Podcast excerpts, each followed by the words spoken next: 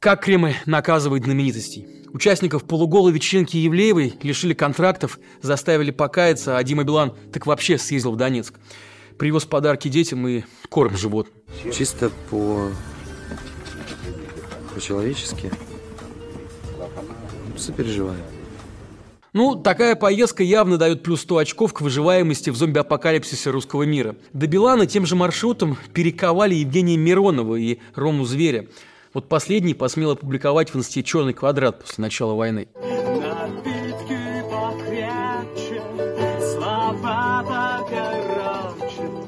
Не все, конечно, отделываются так легко. Вот рэпера Васю, который щеголял в вечеринке в одном носке, я штрафовали и дважды арестовали, а в итоге отправят служить. Забавно, кстати, что в России армия это, с одной стороны, вроде как престижно, как говорят нам власти, элитно и для настоящих мужчин, а вот с другой способ наказания, которым пугают провинившихся. Но эти все провинившиеся в России буквально в пределах досягаемости ментовской дубинки. А что делать с теми, кто уехал и не просто осудил войну, но и продолжает это делать, да еще и деньги за рубежом относительно успешно зарабатывает? Хотя должен страдать и каяться от своего якобы ошибочного выбора. Против них штампуют абсолютно безумные законы о конфискации имущества. Уехавших называют негодяями, предателями, ну и объявляют экстремистами и заводят уголовные дела. Но вот недавно в розыск объявили писателя Бориса Акунина – Раньше по его книгам в России фильмы снимали и спектакли ставили, ну а теперь их стыдливо убирают с магазинных полок. Казалось бы, ну вы же уже почти построили свой суверенный лунопарк с рутюбом и скрепами. Что же вам еще, блин, надо? Отвалите вы уже от уехавших. Но ведь нет, на прошлой неделе российский МИД шарахнул из всех орудий по несогласным артистам. Вот музыкантов из Би-2 арестовали в Таиланде. Максима Галкина не пустили в Индонезию, а Алишера Моргенштерна в Дубай не пустили. Совпадение? Давайте обсудим. Меня зовут Павел Коныгин, и это разборы на канале «Продолжение следует». Сегодня говорим о том, как и зачем российская власть пытается прижать к ногтю артистов-иммигрантов. Почему даже в сравнении с ранними советскими годами это выглядит пошло и мелочно? Ну и также о том, кто по ночам не дает спать Владимиру Соловьеву. Обязательно подписывайтесь на нас в Ютубе и, конечно, телеге. Посмотрите, нас уже очень много. И самое главное, вместе мы не одиноки. В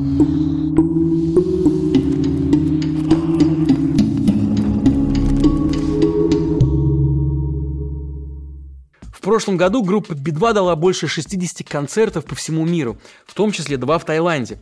И нигде у коллектива проблем с законом не было. К тому же Би-2 – это ну, опытные музыканты, и отсутствие рабочей визы – слишком глупый повод для задержания. Далее цитата из соцсетей группы. Ситуация и шум вокруг нее подсказывают, что не последнюю роль в нашем задержании сыграло давление извне. Мы знаем, что причина этого давления – наше творчество, наши взгляды и наша позиция. Конец цитаты.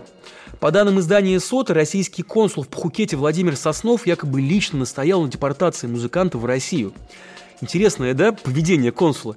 Учитывая, что, например, представители израильского МИДа, гражданами которого являются фронтмены группы Шура и Лева, наоборот пытались разрешить ситуацию – Естественно, тут же возбудилась и Госдума. Некий депутат Шолохов, уверен, вы тоже о нем впервые слышите, высказался, что вот, цитирую, «давно пора призвать к порядку тех, кто по каким-то непонятным основаниям решил, что он исключителен». Конец цитаты. Кстати, хорошая цитата. Лично я вот предлагаю начать с депутатов как раз. Коллега Шолохова, Андрей Луговой, его в Великобритании и СПЧ обвиняют в отравлении бывшего офицера ФСБ Александра Литвиненко радиоактивным полонием. Вообще переживает вторую молодость. Нет кровожадной новости, которую бы этот тип с радостью не прокомментировал бы. Ну вот как вам такая цитата? «Любой, кто попытается нанести ущерб своей родине, подохнет за пределами страны, как последняя собака». Конец цитаты. И это заявляет господин Луговой. Ну, сомнений здесь нет, что в садистских практиках, как бы по дичее наказать человека, Луговой разбирается на отлично. Проехался этот активный депутат и по музыкантам из Би-2. Ну и то, что после начала специальной военной операции они заняли такую антироссийскую позицию, мне вообще не укладывалось в голове. То, что с ними произошло в Таиланде, совершенно правильно. Поэтому, поэтому кара, э, не знаю, как возмездие, а, а кара, кара их ждет. Обязательно. Так же, как и других предателей. Ну и вообще, народный избранник, который желает соотечественникам собачьей смерти и обещает им кару и возмездие – явно далеко пойдет в путинской вертикали. Почти одновременно с музыкантами из Би-2 проблемы за рубежом начались и у Максима Галкина. Артиста развернули на пограничном контроле в Индонезии. По его словам, я сейчас цитирую, причина была названа почти сразу и несколько раз повторена разными сотрудниками пограничной службы. Письмо от правительства РФ с просьбой не впускать меня на Бали. Конец цитаты. Для Галкина это не первая отмена концерта.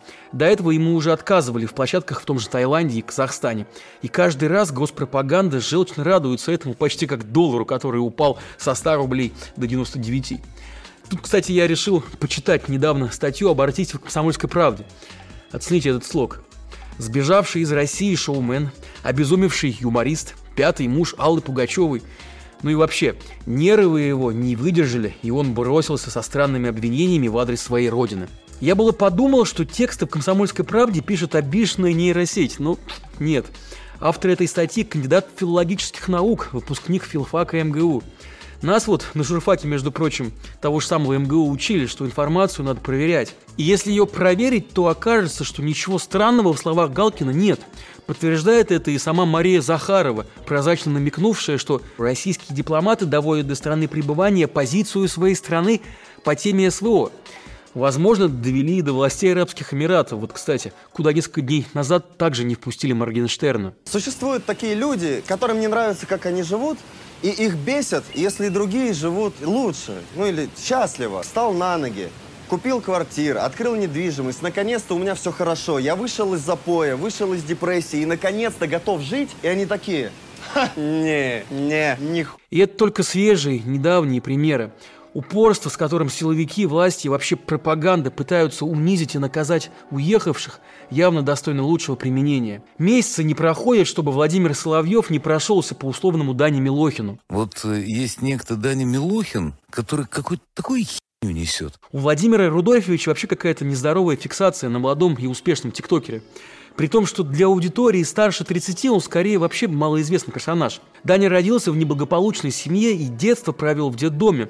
Популярности и денег добился сам благодаря своей искренности и необычному для поколения Соловьева таланту. После начала войны он уехал из России и никаких резких высказываний себе не позволял.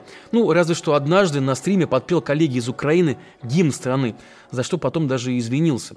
Но Соловьева буквально корежит при любом упоминании 22-летнего блогера. Кстати, меня рассмешило. Это бледная спирохета, этот человек, использованный он, некто Дани Милохин, вызвал меня на бой. Это вообще смешно. Надеюсь. И эту кто-то недавно пригласил в Россию, но уступал у кого-то на корпоративе. Кто этот пустил страну? В выражениях трижды лауреат премии ТЭФИ вообще не стесняется. Причем Милохин ведь хотел даже вернуться в Россию. Но тогда вместе с Соловьевым на него набросились и младшая Мизулина, и депутат Милонов, и движение ветераны России.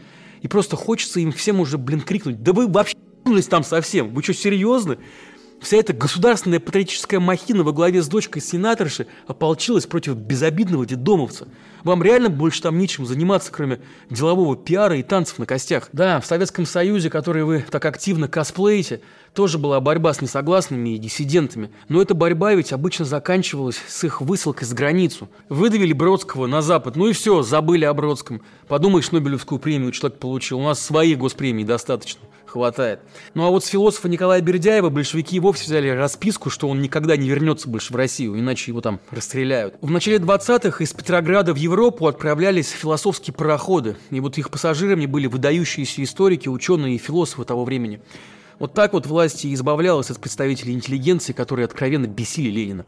Чуть раньше страну из-за несогласия с большевиками покинули Бунин, Рахманинов, Кандинский, а чуть позже Шаляпин и Цветаева.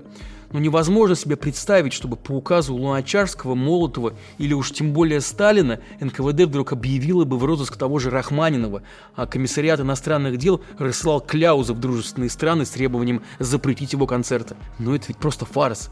Мелочность, которая не к лицу серьезным инстанциям. Конечно, Рахманинова, как и Шаляпина, отменили внутри страны но хотя бы не пытались достать за рубежом. Цель же всего, что делает сейчас российская власть, это страх, сковывающий, всеобъемлющий превращающий людей в послушное стадо. Потому что никто не знает, за что к нему постучится товарищ майор. За вечеринку или в трусах, или черный квадрат в соцсети. Страх – это главный нас проект путинского времени. Бояться должны не только музыканты, артисты, писатели, но и миллионы их поклонников. Потому что раз уж пришли за их кумирами, то кто такие они для бульдозера репрессий? Но страх – это лишь инструмент. Конечная же цель политики этого режима – насадить чувство бессилия и одиночества у думающих россиян. Чтобы мы все свыклись с чувством беспомощности, видя якобы тотальную поддержку нынешнего мракобесия. Но правда заключается в том, что никакой тотальной поддержки на самом деле нет. Даже среди молчаливой публики, которая забилась под плинтус и молится, чтобы довоенные времена спокойствия и изобилия вернулись. Кстати, вот такой стишок давно гуляет по интернету. Вы наверняка слышали его, но если нет, то вот он. Пушкина сослали, Лермонтова сослали, Стоевского приговорили к смертной казни, но пожалели и сослали. Толстого отлучили от церкви, Бунин покинул страну. Нежинский покинул страну. Тэфи эмигрировала, Саша Черный эмигрировал, Мережковский эмигрировал, Гиппиус эмигрировала, Набоков эмигрировал, Кандинский эмигрировал, Шаляпин эмигрировал, Рахманинов эмигрировал, Горовец эмигрировал, Стравинский покинул страну. Репин эмигрировал, Михаил Чехов эмигрировал, Марк Шагал эмигрировал, Николай Бердяев эмигрировал. Да что там Бердяев, целый философский пароход выдворили из страны, умные были не нужны. Маяковский покончил с собой, Есенин покончил с собой, Гумилева расстреляли, Ахматову не публиковали, Мандельштама сослали и убили, Мейерхольда избили в подвалах и расстреляли, Зинаиду Рейх убили в собственной квартире, Михоилсу подстроили аварию, искусствоведа Лихачева арестовали, сослали и уволили отовсюду, Вавилова год пытали в перерывах между допросами, он написал книгу «История развития земледелия», но все написанное Вавиловым в тюрьме было уничтожено как не имеющее ценности. Умер от голода. Бабеля пытали, расстреляли, Заболоцкого отправили в лагерь. Веденский умер по дороге в лагерь. Беременную Ольгу Бергольц в подвале забили так, что она там же родила мертвого ребенка. Цветаеву сослали и довели до самоубийства. Латышский театр Скатуви расстреляли в полном составе. Хармса заморили голодом в психушке. Весь антифашистский комитет расстреляли. Театр Таирова закрыли, Булгакова, Пастернака травили и не публиковали, пьесы Шварца запрещали сразу после написания, Бродского травили, сослали и выжили из страны, Солженицына травили, сослали и выжили из страны, Довлатова травили и выжили из страны, Галича преследовали и мигрировал, Параджанова посадили, Барышников не вернулся. Нуреев не вернулся, Тарковского выжили из страны, Юрия Любимого лишили гражданства, выгнали из страны, Сахаровский центр закрыли, мемориал ликвидировали, Озерков уволился из Эрмитажа, Муратову залили краской лицо, весь дождь выдавили из страны. Рахильгауза уволили, театр уничтожают. Ржакова уволили, Глуховский уехал, Звягинцев уехал, Трегулова уволили из Третьяковки, фильмы Сакурова запретили. Серебренников уехал из страны, Гугл-центр закрыли, Вырыпаева запретили, Дурненкова убрали из афиш, Акунина уехал из страны. Гребенщиков уехал из страны, Волошина уехала из страны, Эдельман уехала из страны, Белый уехал из страны, Хаматова уехала из страны, Туминас уехал из страны, Крымов уехал, спектакли закрыли. Макаревич уехал из страны, Филипенко уехал из страны, а Хиджакову выгнали из театра. Назарова уволили за стихи, Шевчуку отменили концерты, театр Донина печатали. Женю Беркович посадили за спектакль, Светлану Петричук посадили за пьесу. Помните, в выпуске о мягкой силе я рассказывал об основном ее принципе – привлекать. И тем самым перетягивать людей на свою сторону. Уголовками, дубинками и отправкой на фронт заставить любить ведь невозможно. Об этом еще в середине нулевых предупреждал тот самый экстремист, иноагент и прекрасный писатель Борис Акунин, сравнивая Путина с римским императором Калигулой, который предпочитал, кстати, чтобы его больше боялись, чем любили. Калигула в итоге погиб от рук заговорщиков, а вот советская власть в итоге проиграла войну с культурной оппозицией. В начале 90-х бывшие ненавидимые иммигранты возвращались в страну как герои, а на карте России появились улицы Солженицына, памятники Бродскому и Довлатову, филармонии имени Ростроповича. В школах и университетах изучают Бунина и Набокова, а в родном городе Путина новую сцену Мариинского театра назвали в честь Сергея Рахманинова. Страх очень недолговечный способ управления – его невозможно продуцировать вечно. И на длинной дистанции он всегда проигрывает тем, кто решился ему противостоять. Одиночество, оно ведь иллюзорно. Его не существует даже в самые отчаянные времена, когда кажется, что все потеряно. Всегда есть люди, которые думают, чувствуют, как вы, и которым нужна ваша помощь, и которые готовы помогать сами. Ищите таких рядом, и продолжение следует. thank you